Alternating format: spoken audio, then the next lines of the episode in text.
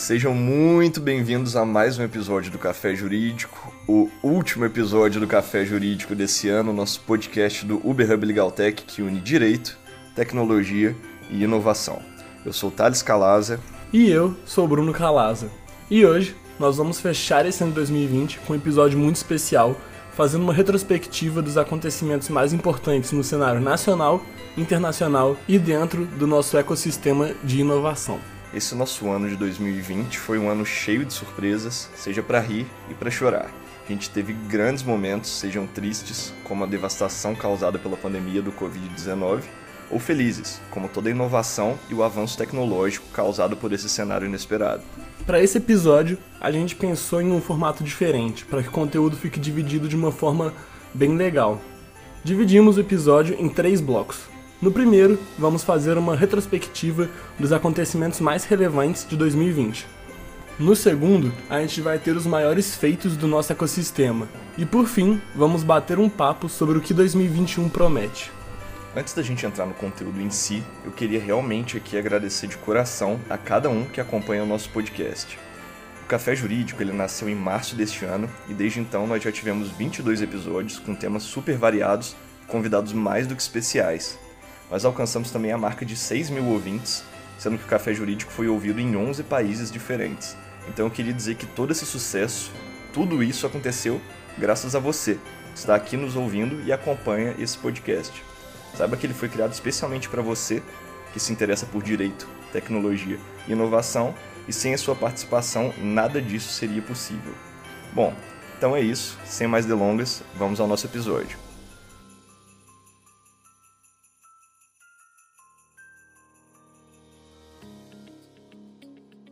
Agora, começando o nosso primeiro bloco, que é a retrospectiva dos acontecimentos mais relevantes de 2020, a gente não podia falar de outra coisa que não fosse a notícia do surgimento da pandemia do Covid-19. Provavelmente você já cansou de ver notícias e não aguenta mais ouvir falar sobre esse vírus. Então, vamos nos concentrar não na pandemia, mas sim nas mudanças que ela trouxe. Primeiro que com a chegada do vírus no Brasil e a decretação do estado de calamidade pública, muitas empresas foram forçadas a adaptar seus times e procedimentos para o modelo de home office, o que gerou uma completa releitura nas relações de trabalho, inclusive nas relações interpessoais, porque as pessoas começaram a perceber que a vida pessoal e a profissional não eram tão distantes assim. Além das adaptações nas relações de trabalho, nós também vimos grandes mudanças nas relações de consumo.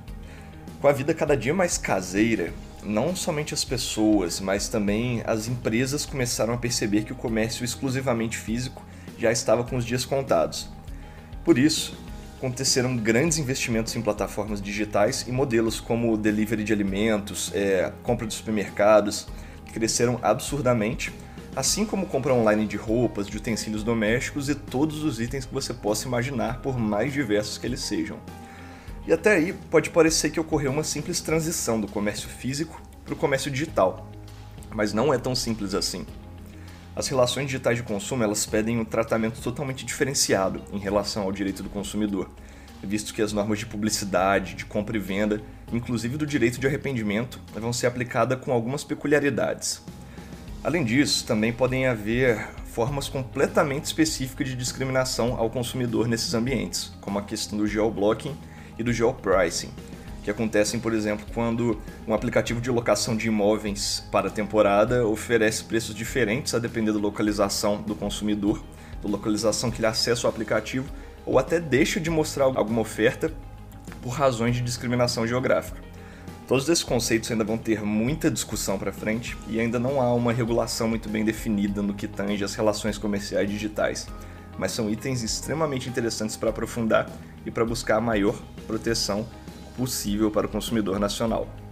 Os novos hábitos não vieram somente em relação ao consumo, mas para toda a rotina pessoal da sociedade. Com o cenário de pandemia, as pessoas descobriram que não é tão necessário sair de casa para qualquer atividade. Como já comentamos, compras e o próprio trabalho, em muitos casos, podem ser feitos dentro de casa, inclusive as reuniões, que às vezes demandavam grandes viagens e altos custos, agora são realizadas por simples videoconferências. Também houve queda na frequência em restaurantes, com um consequente aumento de pedidos delivery. Ainda houve uma grande adaptação à indústria de entretenimento, visto que serviços de streaming como Netflix e Amazon Prime cresceram significativamente. Com essa nova realidade, as pessoas também passaram a aderir a novos hábitos de higiene, como um maior cuidado com os calçados ao retirá-los para entrar em casa, um maior cuidado com a higiene das mãos, distanciamento social, higienização dos objetos, o uso de máscaras e a etiqueta respiratória, que consiste em um maior cuidado ao cobrir o nariz e a boca ao tossir ou espirrar. Há uma grande tendência que esses hábitos continuem incorporados na nossa sociedade, mesmo após o fim da pandemia.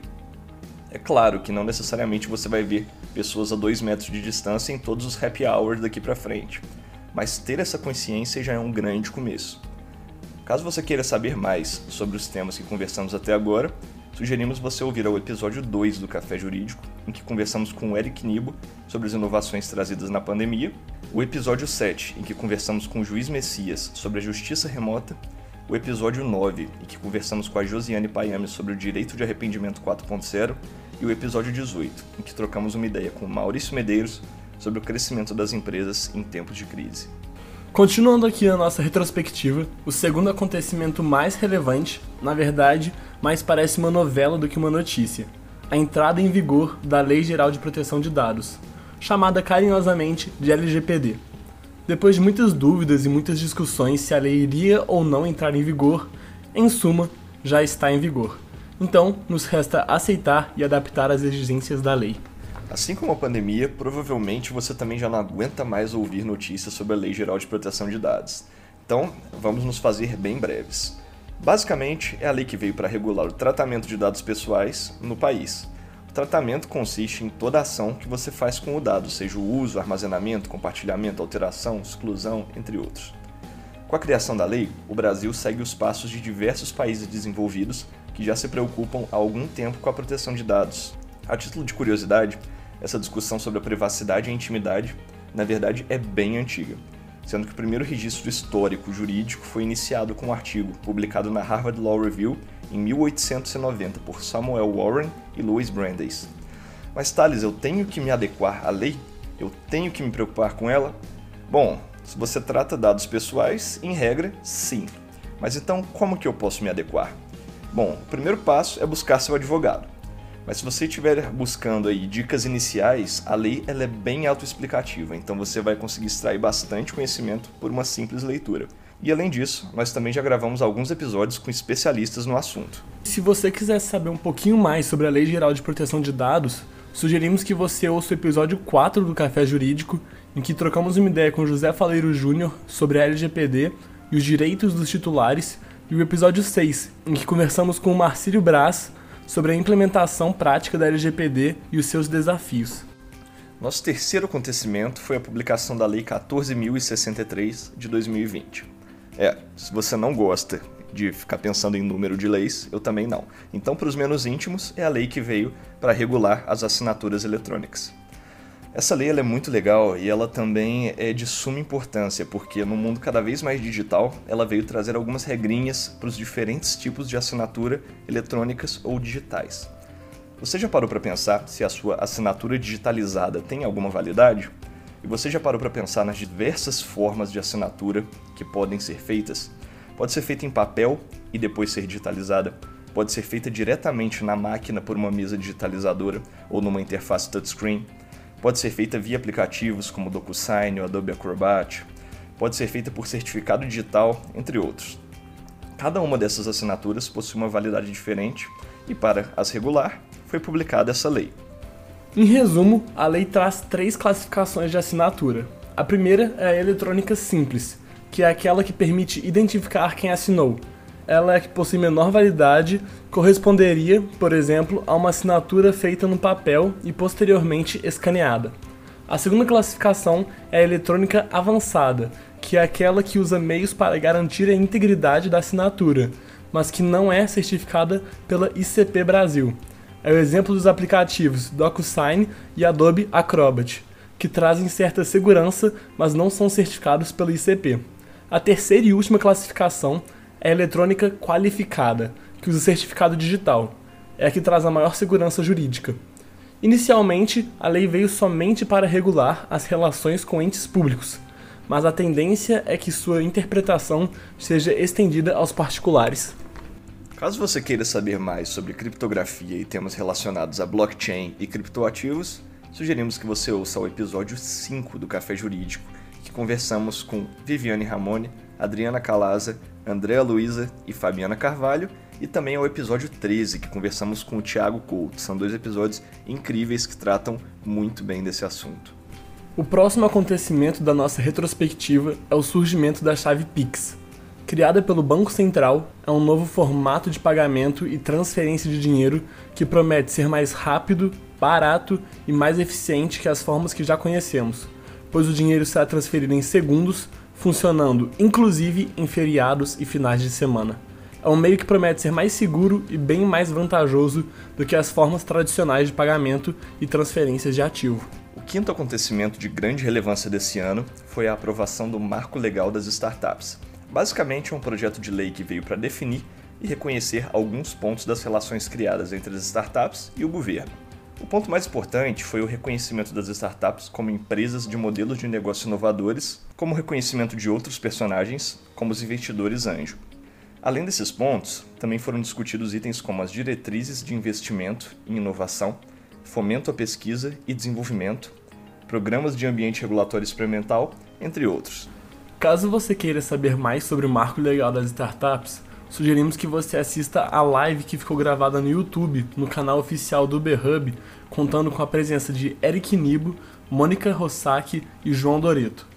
Se quiser saber mais sobre startups, sugerimos que ouça o episódio 3 do Café Jurídico, em que conversamos com Guilherme Oliveira sobre startups e a inovação na advocacia, o episódio 15, em que conversamos com Guilherme Deps sobre o mundo da advocacia para startups, e o episódio 18, em que conversamos com Maurício Medeiros sobre o crescimento de startups em tempos de crise. Por fim, para a gente fechar essa retrospectiva com chave de ouro, eu gostaria de anunciar que, para nossa alegria, foi um grande ano para o direito digital, que é a área que estuda as relações do direito com as novas tecnologias. Foram várias obras publicadas por autores de peso sobre os mais diversos temas dentro do direito digital assim como foram várias as lives, eventos e discussões sobre a área. Vimos o crescimento exponencial da atuação jurídica na proteção de dados, o surgimento de várias legal techs, a aplicação do legal design e do visual law, a advocacia para esports, a introdução de conceitos estratégicos de gestão e administração na advocacia e a incorporação da transformação digital no direito. Como são muitos temas de grande relevância, ficaria até inviável discutir aqui todos eles dentro desse episódio. Então nós vamos sugerir os episódios do Café Jurídico, em que conversamos com especialistas sobre cada um desses temas. No episódio 8, conversamos com Marcílio Guedes sobre a transformação digital no direito. No episódio 10, conversamos com a Cecília Meirelles sobre direito disruptivo e as legal techs. No episódio 11, conversamos com Lucas Visibelli sobre o uso de metodologias ágeis. No episódio 12, conversamos com Bernardo Azevedo sobre o uso de Visual Law. No episódio 14, eu e o Tomás Edmundo conversamos sobre o futuro dos escritórios de advocacia. No episódio 16, conversamos com o Heitor Amaral sobre advocacia para esportes.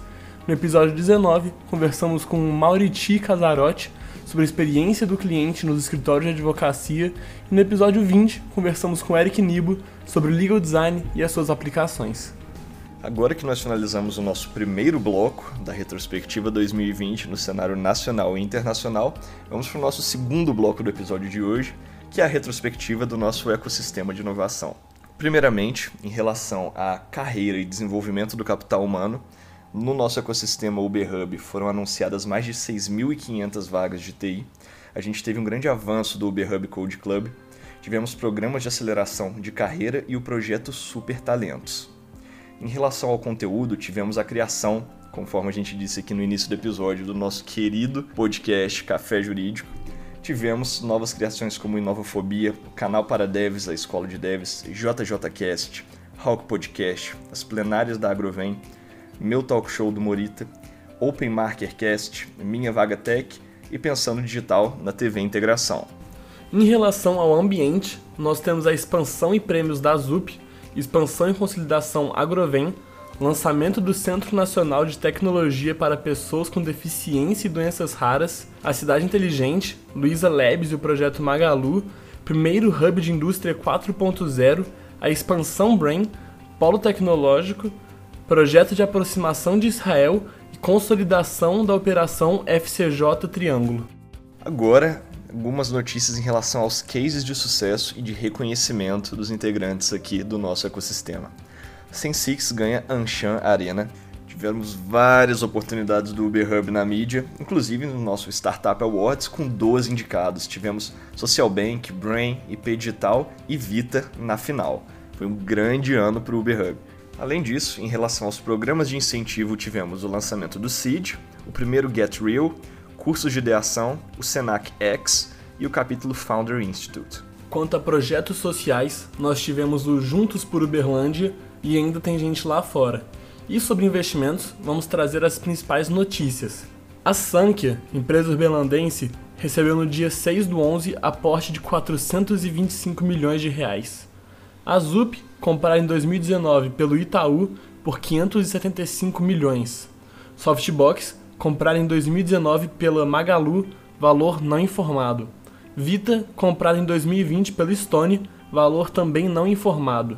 A Arena recebe em 2020 aporte de 11,6 milhões de reais da Headpoint Ventures. Atomic Agro recebe em 2020 segunda rodada de investimento de mais de 3 milhões de reais, liderada pela Capital Lab. Todas essas notícias e muito mais relacionadas ao nosso ecossistema de inovação Uber Hub, você vai poder conferir nos nossos canais oficiais, como Instagram e nos próprios grupos que você pode entrar, clicando aqui no link deixado na descrição desse episódio, lá você vai ter acesso à notícia completa, com toda a nossa retrospectiva de 2020 do Uber Hub. Agora, para a gente finalizar esse episódio, vamos falar um pouquinho dos nossos projetos para 2021. Primeiro, vamos continuar com o nosso queridinho do Uber Hub, o podcast Café Jurídico com vários novos convidados, com os temas mais atuais para a gente poder debater já os conhecimentos que a gente já tem consolidado, trazendo novas ideias e também discutindo os novos acontecimentos, sempre em conjunto com o direito, a tecnologia e a inovação. Para acompanhar o nosso podcast Café Jurídico, a gente também tem o projeto de trazer para você uma pegada mais visual. A gente quer chegar com uma newsletter fresquinha em seu e-mail, semanalmente trazendo aí as maiores notícias do ecossistema e também as maiores notícias relacionadas aos nossos temas do Café Jurídico. Também, caso a pandemia nos permita, o nosso grande projeto retornar com os nossos encontros presenciais, os famosos encontros presenciais do Uber Hub, que a gente tem aí também na nossa pegada do Uber Hub Legal Tech, para trazer grandes figuras do cenário do direito e da tecnologia, para a gente poder discutir ideias novas sempre presencialmente, aí com aquele tom acolhedor, com aquelas palestras super inspiradoras. E também os nossos formatos de bate-papo e de talk show. Essas são as nossas novas ideias iniciais para o primeiro semestre de 2021. Claro que a gente ainda vai tendo muitos projetos a serem agregados aí ao longo do ano. Então é isso, pessoal. Obrigado por terem nos acompanhado até aqui. Esperamos que tenham gostado e qualquer comentário, crítica ou sugestão, estamos à disposição no e-mail e nas redes sociais que estão aqui na descrição deste episódio. Aproveite e entre no nosso grupo de Telegram. É só clicar no link que deixamos aqui embaixo. Esse é o Café Jurídico, o podcast do Uber Hub Legal Tech que une direito, tecnologia e inovação. A trilha sonora é de Scott Holmes nós te desejamos um ótimo final de ano. Até 2021.